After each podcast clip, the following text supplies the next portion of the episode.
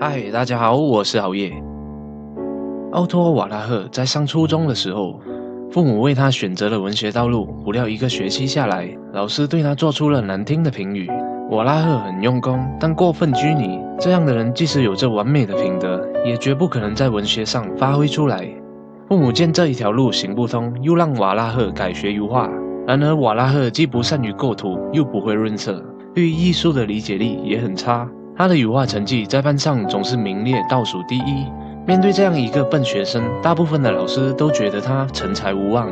而此时的一位化学老师却与众不同，认为瓦拉赫在文学、绘画艺术方面虽然表现不佳，但他那一丝不苟的品质是具备做好化学实验的必备条件。于是就建议他改学化学。父母和他都接受了化学老师的建议。这一次，瓦拉赫的智慧之火一下子就被点燃了。而且依然不可收拾。他在化学方面的聪明才智彻底的被发掘出来。这位文学艺术的不可造就之才，突然变成了前途无量的化学天才，在同类同学中遥遥领先。后来事实也证明，瓦拉赫取得了巨大的成就，并于1910年获得了诺贝尔化学奖这个至高无上的荣誉。这个故事告诉我们，每个人都有自己独特的优势，只要我们能找到发挥自己潜能的方向，再加上合理有效的学习，就能取得应有的成绩。后人将这种现象称作为瓦拉赫效应。心理学家加德纳认为，人的智力是多元的。人除了语言智力、逻辑数理智力两种基本的智力之外，还有其他六种智力，他们是视觉或者空间关系智力、音乐或者节奏智力、身体运动智力。人际交往智力、自我反省智力、自然观察者智力和存在智力，这八种智力在每个人身上都是或多或少的存在着。它代表着每个人不同的潜能，这些潜能只有在适当的情景才能充分的发掘出来。而瓦拉赫就有着与众不同的多元智力。如果用传统的智力理论来判断，他就是一个智商低落的人；但用加德纳的多元智力理论来分析，他并不是一个低能者。只不过是他的九种智力组合的方式与众不同而已。化学老师看到了这一个差异，为他创造了有利于他在化学方面发展的潜能环境，从而使他的九种智力组合的潜能得到了充分的发展。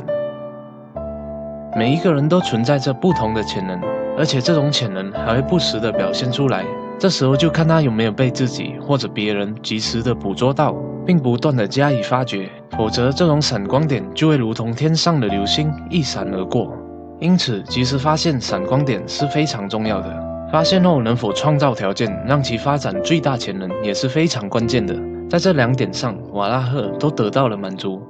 因此，他如鱼得水，其特殊的潜能得到了急速的发展。如果没有化学老师发现他的闪光点，如果没有他父母的大力支持，那么瓦拉赫这颗化学巨星就很可能只是一颗流星，一闪而过。瓦拉赫效应告诉我们，就算你现在在某些方面表现平平，甚至不尽人意，在每个人之间不存在着所谓的差等生，任何一个人都是独特的，只是多元智力程度组合不一样而已。大量事实证明。一个人只能从自己的优势，并非劣势中获得成功。以前我们常说，只要功夫深，铁棒磨成针，认为一个人只要肯下功夫，早晚有一天会达成目标。事实上，就算下了非常大的功夫，常年日积月累磨成的，最多只是一根粗糙的针而已，根本不能用来绣花。其实社会也需要铁棒，如果生来就是铁棒，就该去做铁棒擅长做的事情。为何还要千辛万苦的浪费时间和成本，去变成一根粗糙的针呢？小明因为考试发挥失常，高考落榜了。可是他久久不能从失败的阴影中走出来，整天无精打采，对学习和未来丝毫不感兴趣。有一天，小明的科学老师拿出了一张白纸和一支笔，让他想想自己的不足和缺点。没想到一处就在白纸上画一个黑点。小明拿起笔，一直在白纸上画了好久。当他画完之后，科学老师拿起了白纸，问他看见了什么。小明回答道：“黑点啊，全部都是讨厌的缺点。”科学老师笑了笑说：“除了黑点之外，你没看到那么多空白处吗？”小明若有所思的点点头。科学老师继续问：“当你在这张白纸上写字时，你会在空白处写字，还是在黑点上写字呢？”小明有些不解地回答道：“当然是空白处写字啊。”科学老师意味深长地对小明说：“当你在白纸上写满字时，可能黑点刚好就被盖住了。就算没盖住，别人看到的也只是上面写的内容，而并非黑点。就像瓦拉赫一样，他拥有诺贝尔化学奖的潜质。当他知道文学艺术的路行不通时，他就果断地放弃文学和绘画，选择了化学。而化学这条路就好像纸上的内容，根本没有人会去在意瓦拉赫的黑点，去在意他的文学艺术有多烂。谢谢大家的观赏，这就是今天好夜和大家分享的关于瓦拉赫效应的讲解和应用。